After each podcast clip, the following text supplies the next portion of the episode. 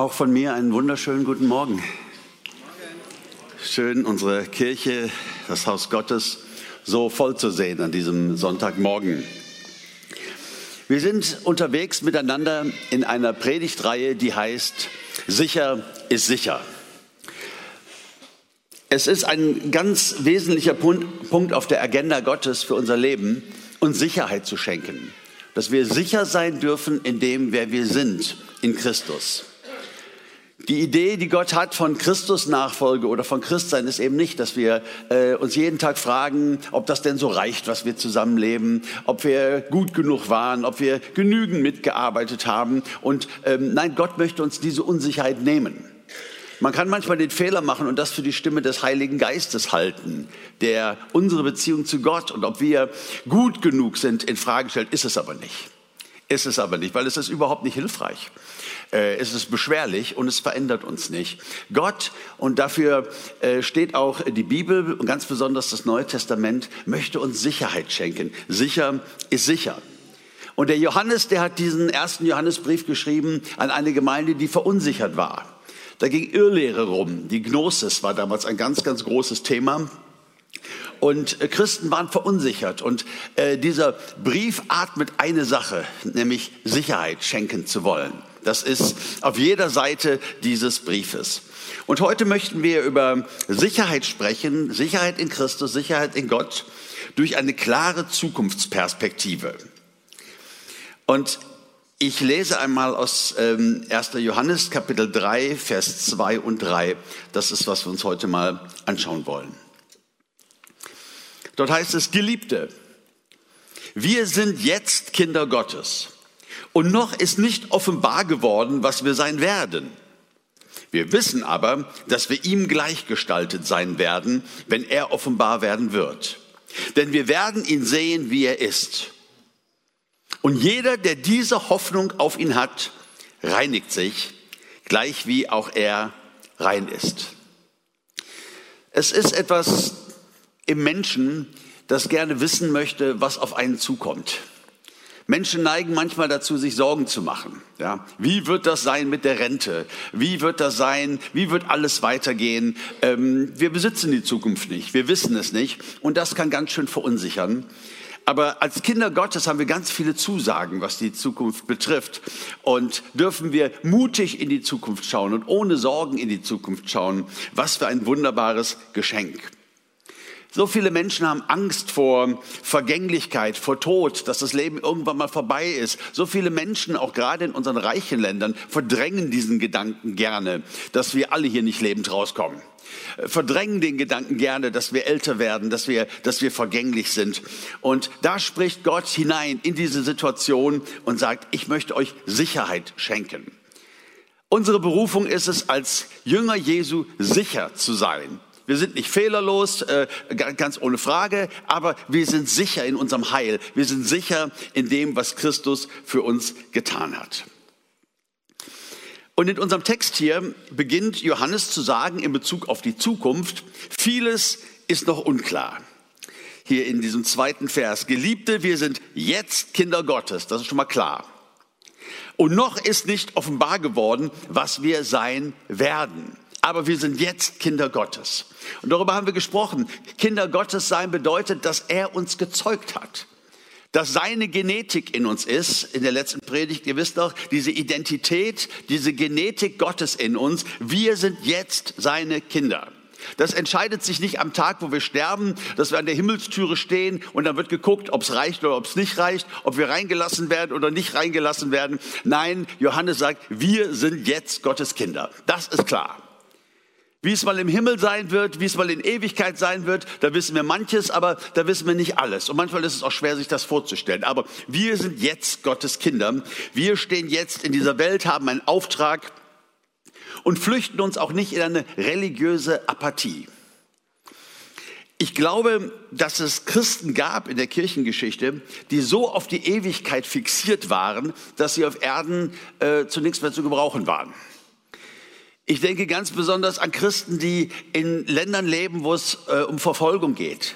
Es gibt Christen, kannst du dir das vorstellen, die beten jeden Tag, Herr Jesus, komm, Komm her, Jesus, wann kommst du denn endlich? Du hast es doch versprochen. Die haben so ein doofes Leben auf dieser Erde, so bedroht, so eingeschüchtert und die haben die Ewigkeit ganz stark auf der Rechnung. Und es liegt ein bisschen in der Natur der Sache, dass Christen in reichen Ländern das eben dementsprechend weniger haben, weil sie ja eigentlich ein ganz gutes Leben haben. Da ist die Bibel dann Trost bei der Beerdigung, äh, dass es einen Himmel gibt, dass es ein ewiges Leben gibt. Äh, da wird das dann so Thema, aber nicht so in unserem tagtäglichen Umgang äh, mit Gott. Noch wissen wir nicht, was, wir, was kommen wird, sagt Johannes. Das heißt, wir wissen es nicht in Fülle.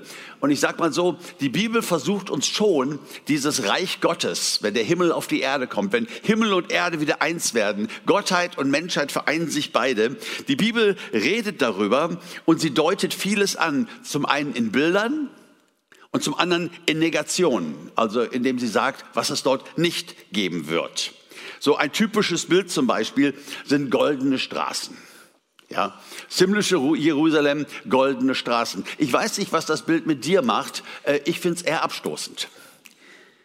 Ähm, es ist ja in eine Zeit hinein gesagt und geschrieben worden, wo die Leute in relativ primitiven Häusern lebten, ganz viel aus Lehm gemacht. Und wenn es regnete, da gab es keine asphaltierte Straße, sondern es war sehr, sehr mühsam, sehr, sehr beschwerlich. Man lebte doch ziemlich nah an der Natur, man lebte im Dreck, man lebte mit Lehm und Matsch und so. Und dann kommt das Wort Gottes und sagt, es wird goldene Straßen geben. Ich glaube, das hat die Leute unfassbar erreicht. Heute leben wir halt in einem Land, wo fast alles zu äh, asphaltiert ist. Und äh, goldene Straßen, das, ich finde es eher kitschig. Ich glaube, wenn äh, das für uns geschrieben wäre, jetzt in unsere Situation hinein, ich glaube, der Himmel würde uns mehr transportiert werden in einem Bild von einer absoluten, wunderschönen, unberührten Natur. Wir leben in Städten und wir leben mit Straßen und so weiter. Bei uns geht es genau in die andere Richtung. Aber es ist eben ein Bild ähm, für die Menschen damals und wir übersetzen uns das für uns heute von einem absoluten attraktiven Leben. Ja, ähm, wenn du auf einem Berg stehst und du siehst in die Weite oder du stehst am Meer, dann spürt man ja so ein bisschen Ewigkeit. Und das sind die Bilder, die uns vielleicht mehr erreichen würden. Also das sind so Bilder und dann gibt's halt viele Negationen ähm, in Bezug auf die Ewigkeit. Kein Leid, kein Geschrei, kein Schmerz. Die totale Abwesenheit von allem Schlechtem kann man sich ja fast nicht vorstellen. Keine Droten, Drogentote, kein Kindesmissbrauch, kein Krieg, kein Hunger. Das ist, was auf uns wartet. All diese Dinge, die das Leben auf der Erde manchmal so traurig und auch so beschwerlich machen. Jetzt habe ich festgestellt, dass viele Christen sich nicht so richtig auf den Himmel freuen können. Oder wenn überhaupt, dann eher im Kontrast zur Hölle. Also was ich sagen will, ist, dass sie sich sehr darüber freuen, dass sie da nicht hin müssen. Und dass Jesus für sie gestorben ist und dass Jesus sie davor errettet hat. Aber die Frage, und die möchte ich mal stellen, kannst du dir selber beantworten in deinem Herzen, freue ich mich eigentlich auf den Himmel? Was macht das mit mir? Dieses, dieses, äh, diese Zukunft. Ähm, ist das für mich konkret oder ist das für mich was, was irgendwie noch ganz, ganz weit weg ist? Und dann gibt es eine Menge Dinge, ich sag mal so Gerüchte in unseren Kreisen und Leute haben seltsame Fragen. Zum Beispiel kommen Leute zu mir und sagen, Uwe, aber im Himmel werden wir doch mal völlig körperlos sein. Ähm, erkennen wir uns denn dann noch? Und das hochinteressante, 2000 Jahre grob, nachdem dieser Brief geschrieben wurde, das ist Gnosis. Das ist genau das, worum es geht in diesem Brief. Gnosis sagt, alles Körperliche, alles Materielle ist Pfui. Und alles Geistliche ist Hui. Und wir werden dann sein wie Gott. Gott ist Geist, wir werden Geist sein in so einer Geisterrealität. Und ich weiß nicht, was das mit dir macht, aber bei mir kommt da nicht so richtig Freude auf weil man sich das überhaupt nicht vorstellen kann. Und Leute, ja, ich kenne Leute, denen macht das sogar ein bisschen Angst. Die sagen, wie ist das denn dann, wenn wir so körperlos sind oder nur so als Geister rumwabbern irgendwann mal im Himmel und so. Und die Frage ist, wer hat uns das eigentlich erzählt? Das andere, was manche ähm, nicht so schön finden, ist, sie sagen, im Himmel werden wir doch alle androgyn sein, also geschlechtslos. Wenn nicht mehr Männer, Frauen sein, sondern wir werden androgyn sein, wie die Engelchen werden wir da oben äh, quasi äh, dann sein. Und das ist auch was. Ich weiß nicht, worauf Menschen sich sehr wenig freuen können. Ich halte es für ein Missverständnis. Dann ist die Frage mit der Ehe.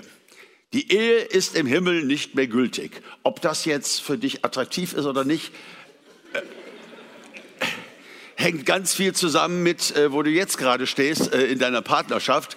Aber äh, manche freuen sich drüber, äh, aber viele auch nicht so. Kinder fragen immer wieder, wird man Hamster im Himmel sein und bekommen oft vom Sonntagsschullehrer oder so die Antwort, nein, nein, da, äh, das lesen wir nicht in der Bibel, äh, da werden nur Menschen sein, nur wir, die Erretteten. Äh, stimmt das eigentlich? Wollen wir uns alles heute Morgen mal äh, angucken. Und dann nonstop Lobpreis, 24 Stunden am Tag. Aber ich mache gerne Lobpreis. Ja, so gemeinsam singen, Gott loben, äh, aber das ist das Einzige, was ich noch tue, 24 Stunden am Tag äh, irgendwo singen und Lobpreis machen, ähm, ist das so? Und dass wir ansonsten keine weiteren Aufgaben haben. Also ganz ehrlich, wer soll sich denn darauf freuen? Das ist ja so abstrakt. Das muss man dann so im Glauben annehmen. Ja, das wird uns schon gefallen. Das verstehen wir dann. Und es ist ja auch okay. Aber ich glaube, auch wenn Johannes sagt, vieles ist noch unklar und das wird es auch nach dieser Predigt bleiben. Aber es gibt doch ein paar Dinge, ein paar Hinweise äh, in der Heiligen Schrift und die wollen wir uns angucken. Das erste ist, und das ist ja auch was Johannes sagt, wir werden sein wie Jesus. Wir wissen aber, dass wir ihm gleichgestaltet sein werden. Und wie war das denn mit Jesus zum Beispiel und Körperlichkeit? Seit der Auferstehung Jesu hatte Jesus einen Auferstehungskörper, der uns auch verheißen ist am Ende der Zeit. Ja, Jesus ist nicht als Geist auferstanden, sondern er ist körperlich auferstanden. Und zwar in einem Körper, der erkennbar war, äh, ein Auferstehungskörper, so nennt das die Bibel. Und das ist auch genau der Körper, in dem er wiederkommen wird. Und das ist genau das, wie wir sein werden. Das sagt ja Johannes. Wir wissen noch nicht alles, aber wir wissen, dass wir sein werden wie er. Und das kann man sich ja dann schon mal angucken. Und das macht ja dann durchaus Mut. In Apostelgeschichte 1, Vers 11, als die Männer, die Jünger blicken, wie Jesus in den Himmel fährt, da heißt es dann, ihr Männer von Galiläa, was steht ihr hier und seht zum Himmel? Dieser Jesus, der von euch weg in den Himmel aufgenommen worden ist, wird in derselben Weise wiederkommen, wie ihr ihn habt in den Himmel auffahren sehen. Also genauso, genau mit dieser Körperlichkeit, mit der Jesus auferstanden ist, er war sichtbar, genau mit dieser Körperlichkeit kommt er wieder. Ähm, es gibt Körperlichkeit im Himmel, das ist, was ich sagen will. Er ist jetzt im Himmel, er sitzt äh, auf dem, äh, neben, am Throne Gottes als Weltenherrscher und zwar in einem Körper. Er ist Mensch geworden. Gott ist Geist, sagt die Bibel. Aber in Christus ist Gott Mensch geworden. Und wir sehen, was Gott eben plant. Jesus ist auch ein Stück weit Mensch geblieben. Jesus ist ein, ein Wesen mit einem Körper. Und genau mit diesem Körper, mit diesem Auferstehungskörper, wird er einmal zurückkommen. Hochinteressant. Was ist der Unterschied zwischen diesem Auferstehungsleib, der uns verheißen ist, und dem jetzigen, den wir haben? Nun, da gibt es einige. In diesem Auferstehungsleib können wir sagen, es gibt eine Aufhebung aller körperlichen Begrenzung. Ja, wir werden nicht mehr älter werden. Ich frage mich, ob wir alle so ein Durchschnittsalter haben werden in der Ewigkeit. Das kann ich euch leider nicht beantworten. Das gehört so zu dem Bereich, äh, vieles ist noch unklar. Werden wir alle so um die 30 sein? Keine Ahnung. Jetzt kann man mal darüber diskutieren. Was wäre denn das Perfekte? Das, das können wir aus unserer Vergänglichkeit heraus gar nicht beurteilen. Aber wir werden einen Körper haben, wir werden uns erkennen, selbstverständlich, und es wird eine Aufhebung aller körperlichen Begrenzung geben. Wir sehen das bei Jesus in Johannes 20, Vers 19. Da heißt es, als es nun an jenem Abend, dem ersten der Woche, Abend geworden war und die Türen verschlossen waren an dem Ort, wo sich die Jünger versammelt hatten, aus Furcht vor den Juden, da kam Jesus, trat in ihre Mitte und sprach zu ihnen, Friede sei mit euch. Also Jesus kommt in einem Körper, in seinem Auferstehungskörper. Die Türen sind abgeschlossen, High Security, weil man Verfolgung fürchtet und Jesus geht einfach mal durch die Wand. Tag.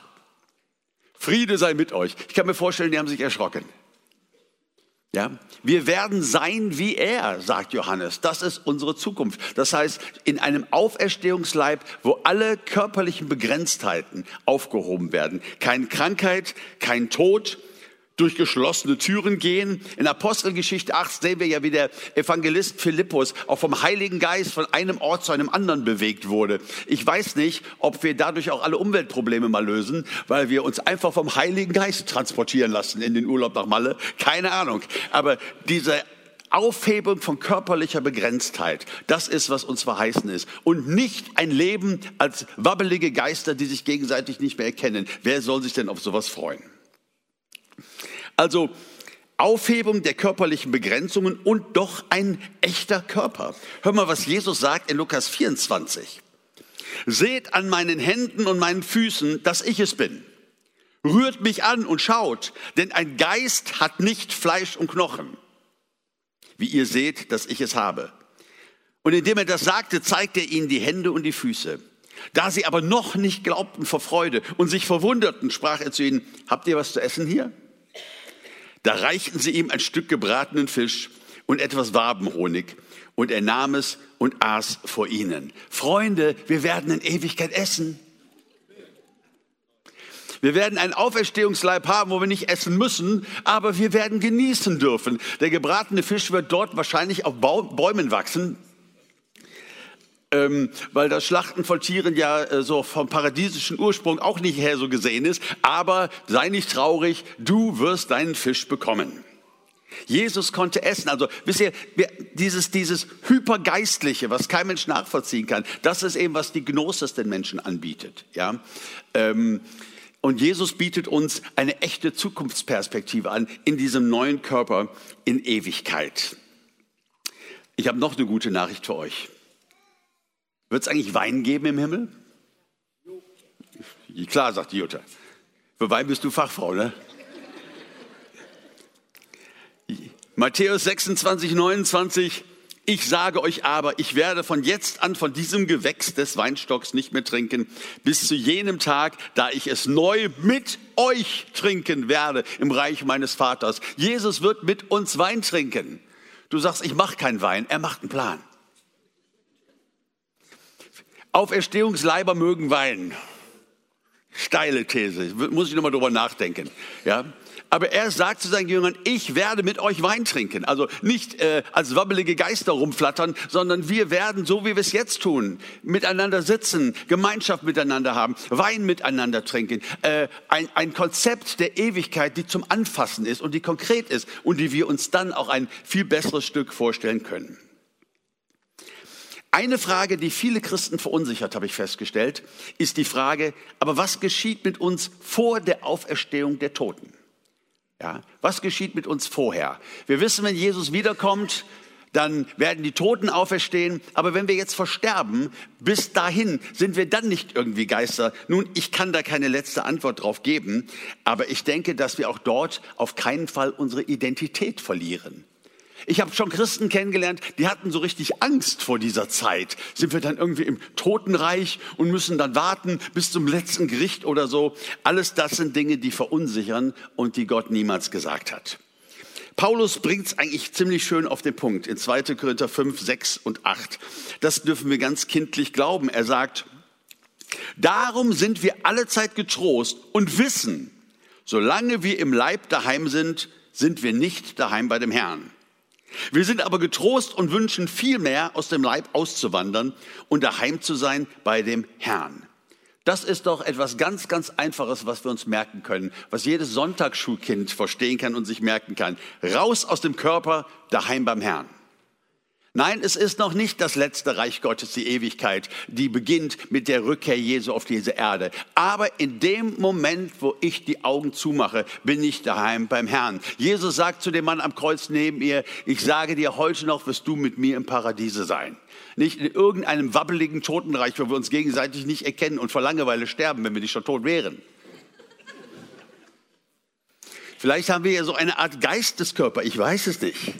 Aber ich weiß, in Lukas 9 auf dem Berg der Verklärung, Jesus geht mit seinen Jüngern, mit drei Jüngern, Petrus, Johannes und Jakobus, auf diesem Berg und wird verklärt, ein unfassbares Licht. Und sie sehen auf einmal, da ist Elia und da ist Mose und die reden mit ihm. Wie haben die die erkannt? schienen keine Geister zu sein, sondern schienen Wesen zu sein, Menschen zu sein, die man wiedererkennen konnte. Auch guck mal Elia, guck mal Mose. Sie waren dort und redeten mit Jesus. Also brauchen wir auch vor dieser Zeit überhaupt keine Angst zu haben. In dem Moment, wo du in diesem Leben die Augen zumachst, ja, bist in den Armen Jesu. Jesus erzählt das Gleichnis vom reichen Mann und von armem Lazarus und er wachte auf im Schoße Abrahams, ein Bild für das Paradies. Wir wachen auf im Schoße Jesu. Das glauben wir von ganzem Herzen in dem Moment, wo wir versterben. Ist das gut? Jetzt mal zur Uwe, wann kommst du endlich zur Ehe? Kann man ja aus zwei unterschiedlichen Gründen jetzt neugierig sein. Was wird aus der Ehe? In Matthäus 22, Vers 30 sagt Jesus eben dieser Satz, der oft äh, ein bisschen aus dem Kontext gerissen wird und dann missverständlich wird. Jesus sagt, denn in der Auferstehung heiraten sie nicht, noch werden sie verheiratet, sondern sie sind wie die Engel Gottes im Himmel. Ihr kennt es von mir, dass ich immer wieder mahne, dass wir bei allen biblischen Texten den Kontext ganz stark beachten. Äh, wenn wir Dinge aus dem Zusammenhang reißen, ähm, dann kann man sie missverstehen. Hier steht, wir werden sein wie die Engel Gottes. Und ich sage euch, im Großen und Ganzen gesehen, nein, das werden wir nicht. Paulus sagt in 1. Korinther, wisst ihr nicht, dass wir Engel richten werden? Und Johannes, das haben wir uns vorhin in unserem Predigtext gelesen. Johannes sagt, wir werden sein wie er, wir werden sein wie Jesus und wir werden nicht sein wie die Engel. Aber Uwe, das steht doch jetzt auch da. Was ist denn jetzt gemeint? Nun, sein wie die Engel ist hier gesagt in Bezug auf die Ehe. Das ist das Thema. Ich komme gleich nochmal dazu. Jesus ist in einem Gespräch mit den Sadduzäern. Es geht um die Auferstehung. Es geht um die Ehe. Und Jesus macht klar, auch an anderer Stelle, die Ehe ist für dieses Leben. Ja, das stimmt. In der Hochzeitszeremonie sagt man, bis dass der Tod euch scheidet. Ja, die Ehe, sagt Luther, ist ein irdisches Ding und mit dem Tod kommt es zu seinem Ende. Ich war vor etlichen Jahren mal einmal in Herrnhut, wo Graf Zinzendorf gelebt hat und gewirkt hat und von wo aus, von deutschem Boden aus, eine wunderbare Erweckung fast um die Welt ging äh, mit diesen Herrnhuter Brüdern. Und ähm, dort war ich auf dem Friedhof. Und da war das Grab von Graf Zinzendorf und ich habe seine Frau gesucht und die war gar nicht da. Und so habe ich dann den gefragt, der mir das alles gezeigt hat, äh, wo ist denn seine Frau? Weil ich kenne so Familiengräber so. Ne? Sagte, nee, die Frauen sind alle auf der anderen Seite äh, und die Männer hier auf dieser Seite, weil äh, die Ehe ist ein irdisch Ding. Ich denke, boah, das finde ich so unromantisch. Darf doch wohl nicht wahr sein. Ja, die Ehe ist ein irdisch Ding. Aber dann habe ich sehr schnell überlegt, wie es ja in vielen heidnischen Religionen früher war dass wenn ein Mann starb, wurde er verbrannt und seine Frau bei lebendigem Leibe direkt mit. Warum? Weil die Ehe halt für alle Ewigkeiten war. Und wenn er jetzt geht, dann sollte sie natürlich mitgehen. Das hat dann auch die Frage nach Witwenrente und so äh, sehr pragmatisch gelöst. Ähm, die ist dann einfach mal mit ihm gegangen, ja. Und äh, da ist eigentlich der hebräische Gedanke, die Ehe ist etwas Irdisches. Ja, da geht es ja auch um Versorgung, das haben wir ja heute gar nicht mehr so auf dem Schirm. Da geht es ja darum, wenn der Mann stirbt, wer wird denn diese Frau versorgen? Wer wird denn für sie da sein? Frauen waren damals Abhängige der Männer. Und da war völlig klar, bis dass der Tod uns scheidet und danach darf man sich auch ehemäßig neu orientieren. Darum ging es wirklich und nicht um irgendwie die Romantik auszulöschen. Finde ich sehr wesentlich, das zu wissen. Ich glaube, die wahren Werte, die wir in einer Beziehung, in einer Ehe, in Freundschaften und so weiter, die wahren Werte, die wir dort erleben und genießen, die werden auch im Himmel Bestand haben. Liebe, Hingabe, Freude aneinander. Ich glaube, das wird im Himmel Bestand haben. Ähm, Gott hat doch gesagt, vor dem Sündenfall, es sei nicht gut, dass der Mensch allein sei, oder? Also die Ehe ist keine Notordnung Gottes, wie vieles in der Bibel, das auf den Sündenfall reagiert, sondern vor dem Sündenfall sagt Gott, ich reiche diesem Mensch alleine nicht. Er braucht noch was anderes. Und dann gab er ihm eine Gehilfin. Das ist perfekte Schöpfungsordnung. Und ich glaube, alles das, was uns miteinander verbindet, alles an Opferbereitschaft, Selbstlosigkeit, an reiner Liebe, ich glaube, das wird durch alle Ewigkeiten der Ewigkeiten hindurch Bestand haben. Es ist halt nur so, dass das, was wir in der Ehe erleben, auf Erden durch einen Zaun geschützt werden muss. Und ich glaube, das ähm, ist die Notordnung Gottes nach dem Sündenfall. Das, was wir erleben miteinander auf Erden, wird durch einen Zaun geschützt. Im Garten Eden, da rannte man noch nackig rum. Ähm, heute tut man es nicht mehr. Du sagst, aber wir haben uns doch jetzt bekehrt, wir können doch jetzt wieder. Nein, äh, ist noch nicht so weit. Ja, es braucht Zäune. Wir leben in einer gefallenen Welt, es braucht Zäune. Und wenn du mal überlegst, vieles, was für uns selbstverständlich ist, wie Empfängnisverhütung, wie feststellen zu können mit 99,9%iger Sicherheit, wer ist der Vater dieses Babys, das ist ja alles ganz neuer Kram. Das gab es ja über die Jahrtausende der Menschheitsgeschichte nicht. Und ein Mädchen, das schwanger wurde und unverheiratet war, ähm, auf sie wartete kein schönes Leben, es wartete die Sklaverei. Keiner war verantwortlich für dieses Kind. Es braucht Zäune, es braucht Intimität und das ist auf Erden nicht wegzudenken, aber das ist eine Reaktion auf die Sünde und auf eine gefallene Welt. Alles das, was Liebe ist, was wahre Liebe ist, das, was wir einander bedeuten, die Gemeinschaft, die wir miteinander haben, ich bin davon überzeugt, wird auch im Himmel in perfektionierter Form da sein. Und es braucht keinen Zaun mehr. Es braucht keinen Schutz mehr. Es gibt keine Eifersucht mehr. Es gibt nichts mehr Besitzergreifendes. Es gibt nur noch Liebe. Und das, glaube ich, hat in, durch alle Ewigkeiten hindurch Bestand. Nochmal zu dem Kontext dieser Aussage von Jesus, wir werden sein wie die Engel. Die Sadduzäer kommen zu ihm. Nun, die Sadduzäer sind eine jüdische Gruppe äh, mit ihrer Theologie, die stehen sehr auf Konfrontationskurs mit den Pharisäern. Wir kennen die Pharisäer ein bisschen besser. Ähm, die Sadduzäer waren Leute, die unfassbar am Buchstaben äh, der Schrift klebten. Und die glaubten nicht an eine Ewigkeit. Die glaubten nicht an eine Auferstehung der Toten. Die kommen also zu Jesus ich habe diese Sache so lange nicht da gesehen. Es ist so offensichtlich. Die kommen zu Jesus und sagen, du bist ja eher pharisäisch von deiner Theologie her. Wie ist das denn jetzt? Da war eine Frau, die hat geheiratet. Ein Mann, der hatte noch sechs Brüder. Er war der Älteste, hat diese Frau geheiratet. Und er schenkte ihr kein Kind und starb. Und dann gab es in, in, im Hebräischen die Schwagerehe. Du heiratest den nächstälteren Bruder und der zeugte das Kind, aber das wurde nach dem verstorbenen älteren Bruder benannt. Du schaffst ihm, dass sein Name überlebt, dass er ein Nachkommen hat. Also kriegte sie den zweiten, der starb auch. Ich weiß nicht, ob die Frau gekocht hat, keine Ahnung. Aber die, mit Pilzen. Die Geschichte ist eben so, dass sie äh, mit allen sieben Brüdern geschlafen hat und mit allen sieben Brüdern verheiratet war. Und dann starb auch der siebte. Und dann die Frage der Pharisäer. In der Auferstehung der Toten, jetzt sag uns doch bitte mal, wessen Frau wird sie denn sein? Die hat doch alle sieben gehabt. Leute, das habe ich jahrelang gelesen, wenn ich die Evangelien gelesen habe. Aber eine Sache ist mir sehr spät aufgefallen. Das sind doch alles Juden, ob Sadduzäer oder Pharisäer.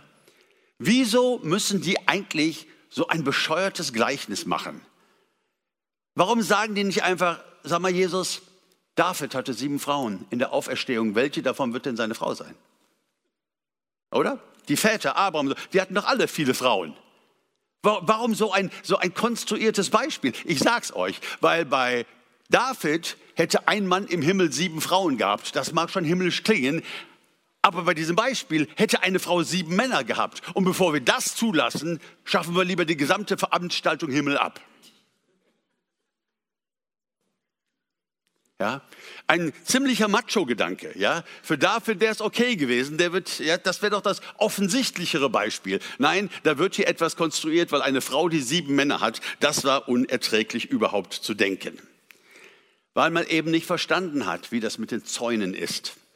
in der Ewigkeit, dass wir diesen Schutz nicht mehr brauchen, sondern aber dass alles, was uns hier verbindet auf dieser Erde, Selbstlosigkeit, Liebe, Freundschaft, es ist Gemeinschaft, Menschen zu haben. Es ist nicht gut, dass der Mensch allein sei. Der Mensch ist glücklich, wenn wir einander haben, wenn wir einander dienen, wenn wir einander lieben. Das ist ein wahres Glück und selbstverständlich wird das im Himmel Bestand haben. Wird es im, Tiere, im Himmel eigentlich Tiere geben? Also meine Sonntagsschullehrer haben gesagt, nein. Und wenn da so ein kleines Kind kommt und der Hansi ist gestorben, ne, der Wellensittich oder die Katze, nein, keine Tiere im Himmel. Woher nehmen wir das? Warum, warum ist das so oft gesagt worden? Ähm, ich finde, dass die Bibel explizit etwas anderes sagt. Zum einen sehe ich, es gab sie am Anfang vor der Sünde. Und Gott gab den Menschen den Auftrag, sich um sie zu kümmern. Da steht herrschen. Und manchmal denken wir so, bei herrschen heißt ausbeuten und die müssen mir die Füße küssen. Im hebräischen Sinne bedeutet herrschen Verantwortung übernehmen. Ja? Wenn äh, ein Vater über die Familie herrscht, dann ist das nicht, dass er hier der Big Boss ist, sondern es bedeutet, er übernimmt die Verantwortung. Das bedeutet dieses Wort. Das heißt, Gott gibt dem Menschen einen Auftrag im Garten Eden. Er sagt, kümmert euch bitte um die Schöpfung. Kümmert euch um die Bäume, kümmert euch bitte um die Tiere. So wichtig waren sie Gott.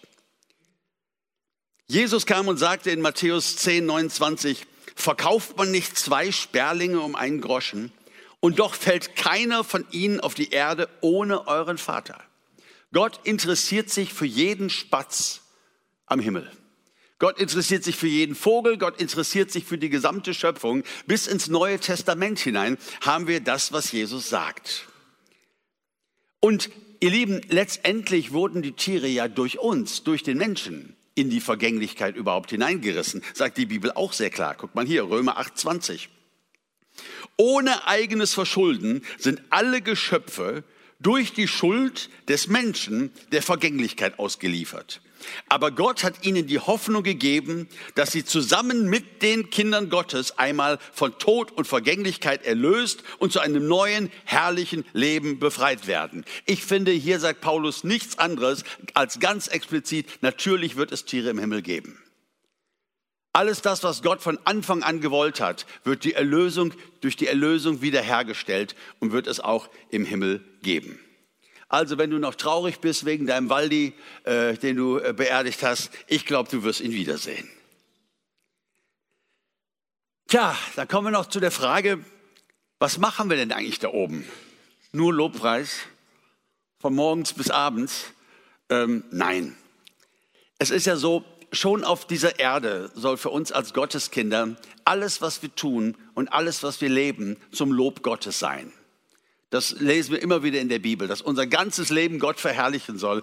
Leider ist bei manchen dieses Wort Lobpreis oder Anbetung so ein bisschen verkürzt auf gemeinsame Singen. Und das ist auch eine Art, Gott zu loben. Aber es ist eine von vielen, vielen Arten. Es ist so schön, wenn wir zusammenkommen und gemeinsam singen und Gott loben. Aber dein ganzes Leben soll Anbetung sein. Dein ganzes Leben soll Lobpreis sein. Es ist nicht angedacht, dass wir im Himmel auf Wolken sitzen und den ganzen Tag singen und Harfe spielen. In Offenbarung 22, Vers 5 heißt es, sie werden immer und ewig mit ihm herrschen. Das klingt doch besser. Wir werden immer und ewig mit ihm herrschen. Das heißt, die Schöpfungsabsicht wird wiederhergestellt. Der Himmel kommt zurück auf die Erde, Gott kommt zurück und wir sind verbunden mit ihm und wir haben Aufgaben. Wir herrschen mit ihm. Das heißt, wir halten diesen Planeten in Ordnung. Der Mensch wurde geschaffen mit Aufgaben, um zu herrschen, zu bewahren, bebauen. Und all diese Aufgaben sind nicht das, der Resultat des Sündenfalls. Und heidnische Konzepte von einem Paradies sind ja oft so, dass man nicht mehr arbeiten muss.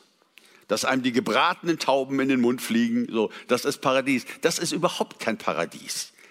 Äh, wer sowas aufstellt, der hat die Natur des Menschen nicht verstanden. Wir wollen etwas tun. Wir wollen kreativ sein. Wir wollen unsere Gaben einsetzen. Und es ist jetzt so beruflich, kann der eine das besser als der andere. Ähm, das äh, ist leider so. Aber ich kenne Menschen, die haben ihren Beruf gewählt, die haben studiert, die haben sich da reingekniet oder eine Lehre gemacht und die reden davon. Und das sind sie. Das ist so ähm, ihre Begabung und die leben sie dann aus. Und da, darin liegt auch auf dieser Erde schon ganz, ganz viel glücklich sein. Und ich glaube, genauso wird es auch in der Ewigkeit sein. Wir sind geschaffen als Gottes Gegenüber voller Kreativität voller Begabungen und wir sind ganz unterschiedlich. Wir brauchen einander. Wir müssen uns ergänzen. Das spricht die Bibel ja auch von. Und ich glaube, dass wir in Ewigkeit das tun werden, wozu wir berufen sind. Halt nicht nur singen, sondern wir haben Aufgaben. Wir haben Dinge, die uns erfüllen. Denn das ist wirklich göttliches Leben. Damit unterwegs zu sein, wozu du berufen worden bist. Und zwar in Ewigkeit. Man kann zusammenfassend so ein bisschen sagen, der Himmel ist das endgültige Zuhause. Ich weiß nicht, welche Verbindung zu dem Wort Zuhause du hast, wie lange du da schon wohnst, wo du wohnst, aber dieses nach Hause kommen. Ich weiß nicht, wer von euch vielleicht im Sommer manchmal campen geht. Das ist ja auch ein biblisches Bild, dass dieses Leben irgendwie, dieser Körper, dieser vergängliche, wie ein Zelt ist. Und Zelten kann eine wunderschöne Sache sein, oder? Wer war schon mal Zelten? Fast alle. Kann aber auch ein Horrortrip sein, oder? So, die erste Woche, ah, da war das Wetter so schön und ach, das machen wir jetzt nur noch. Was für ein Urlaub. Und dann kam eine Woche Regen mit Kindern in dem kleinen Zelt auf dem Campingplatz und du hast nur noch eine Sehnsucht. Du willst nach Hause. Ja, und ist ja ein perfektes, ein perfektes Bild für dieses Leben. Dass diese Welt kann so schön sein. Frisch verliebt kann so schön sein. Erfolgreich zu sein kann so schön sein. Es gibt so viele Dinge, die so schön sein können. Und dann schon am nächsten Tag kannst du irgendeiner Sache begegnen. Krankheit, der Opa verstirbt mit Krebs und auf einmal merkst du, diese Welt kann so grausam sein. Sie kann so grausam sein. Und da möchte Gott diese gleiche Sehnsucht in seine Kinder hineinlegen. Wir haben ein Zuhause. Wir dürfen das Zelten ruhig genießen. Und es gibt ja auch manchmal schönes Wetter. Wir dürfen es ruhig genießen, aber wir wissen, das ist nicht unser endgültiges Zuhause, da wo wir heute sind. Unser endgültiges Zuhause, das wartet auf uns. Da sind wir glücklich, da sind wir angekommen, erfüllt, zufrieden, vollkommen pralles Leben. In Offenbarung 21, Vers 4 heißt es, und Gott wird abwischen alle Tränen von ihren Augen. Und der Tod wird nicht mehr sein. Weder Leid noch Geschrei noch Schmerz wird mehr sein, denn das Erste ist vergangen. Und der, der auf dem Throne saß, sprach, siehe, ich mache alles neu. Ich mache alles neu. Wow. Das ist eine, eine Sache, die in Ewigkeit geschehen wird. Es wird alles neu gemacht und es wird auch alles wieder gut gemacht. Keiner wird im Himmel sitzen und sagen, ja, schon nett. Also ich freue mich schon hier zu sein, wenn man an die armen Leute da woanders denkt. Ähm, aber ganz ehrlich, ich hätte gerne einen Partner gehabt auf der Erde. War mir aufgrund von Krankheit oder was oder keine Ahnung, äh, war mir nicht gegönnt. Ähm, hätte gerne Kinder gehabt. Ich hätte gerne dies, ich hätte gerne das. Und ja, ist schön hier, aber äh, keiner wird im Himmel sitzen und irgendwelche Regrets haben. Keiner wird im Himmel sitzen und irgendwie noch traurig sein über die Verletzungen oder wie übel ihm mitgespielt wurde hier auf dieser Erde. Denn der, der auf dem Thron sitzt, sagt, siehe, ich mache alles neu.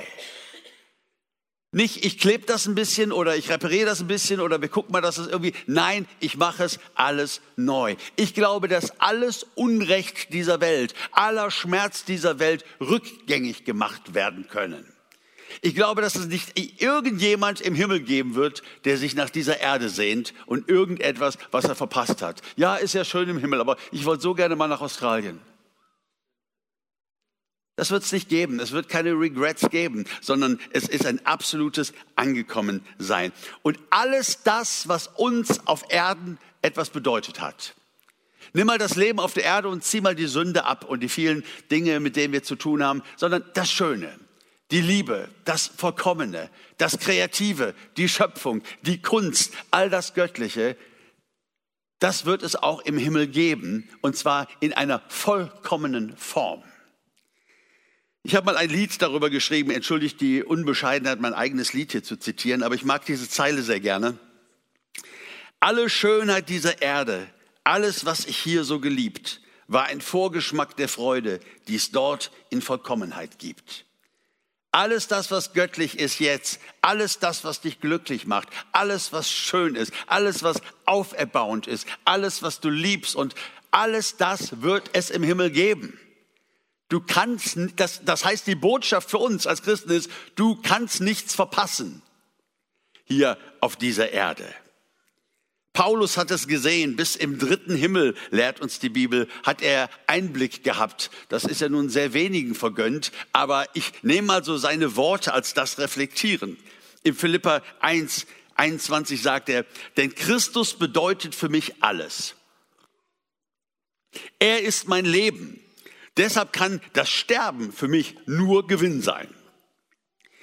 Weil ich aber mehr für Christus erreichen kann, wenn ich am Leben bleibe, weiß ich nicht, was ich mir wünschen soll. Beides erscheint mir verlockend.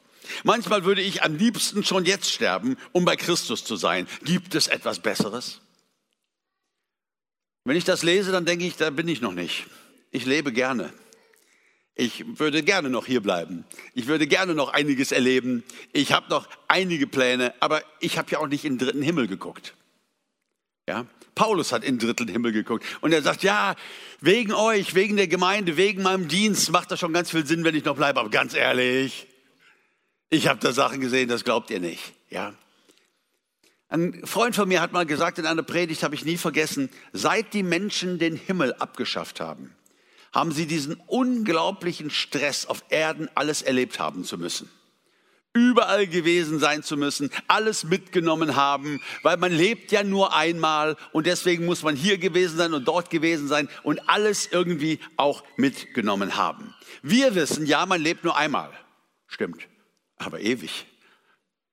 Und das eigentliche Leben, das eigentliche pralle Leben, das wartet auf uns. Und wir können uns den Himmel doch jetzt durch diese Brille gesehen richtig gut vorstellen. Nimm mal alles das, was auf Erden rein und vollkommen und schön ist und dich glücklich macht und sag dir, es ist ein Vorgeschmack.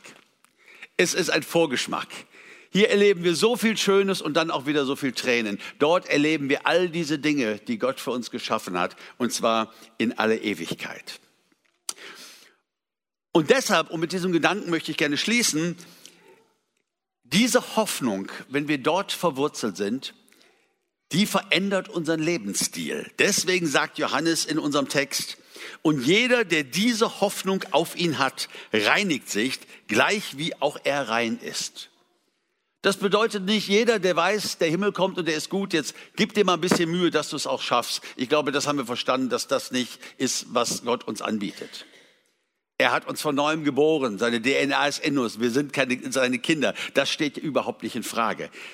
Was bedeutet das dann? Nun, ich glaube, dass je mehr wir diese wunderbare Ewigkeit auf der Rechnung haben, je mehr wird das unser Leben verändern. Ja? Stell dir mal vor, jemand hat so eine Riesentüte von Schokolade. Ähm, da teilt man doch gerne, oder? Aber stell dir vor, du hast nur einen Kinderriegel.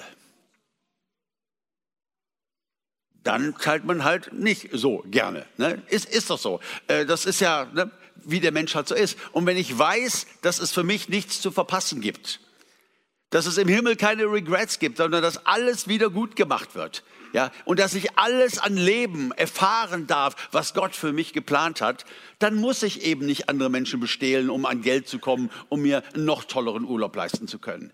Da muss ich eben nicht rumtricksen mit meinen Steuern. Da muss ich eben nicht gewisse Dinge machen, die ich ja weiß, dass sie nicht in Ordnung sind und man kämpft ja dagegen. Nein, es ist überhaupt kein Kampf mehr.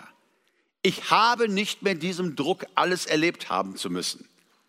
Und ja, es ist manchmal schwierig auf Erden. Ja, es ist manchmal einsam für manche Menschen. Ja, es gibt Biografien, die sind so traurig. Aber was für eine Hoffnung gerade für diese Menschen. Und deshalb ist es halt auch so, dass, was ich vorhin gesagt habe, in vielen Gebieten in China, in Nordkorea, Christen beten, komm, Herr Jesus, hol uns heim in diese endgültige Freude. Und auch wir dürfen das wissen, dass Gott etwas ganz, ganz Wunderbares für jeden Einzelnen für uns vorbereitet hat. Wir sind jetzt Gottes Kinder, sagt Johannes. Das heißt, wir dürfen sicher sein, dass wir bei ihm sein werden. Wir sind jetzt Gottes Kinder. Und vieles ist noch unklar was kommen wird. Aber ich finde, es gibt auch doch ein paar richtig gute Anhaltspunkte.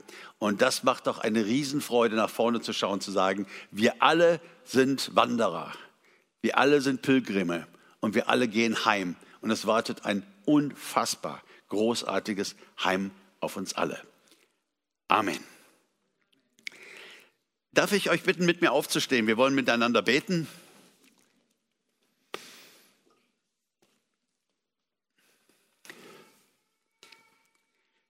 Ich möchte noch einmal einladen, dass äh, gleich im Anschluss es die Möglichkeit gibt, dort hinter der K3-Wand für sich beten zu lassen.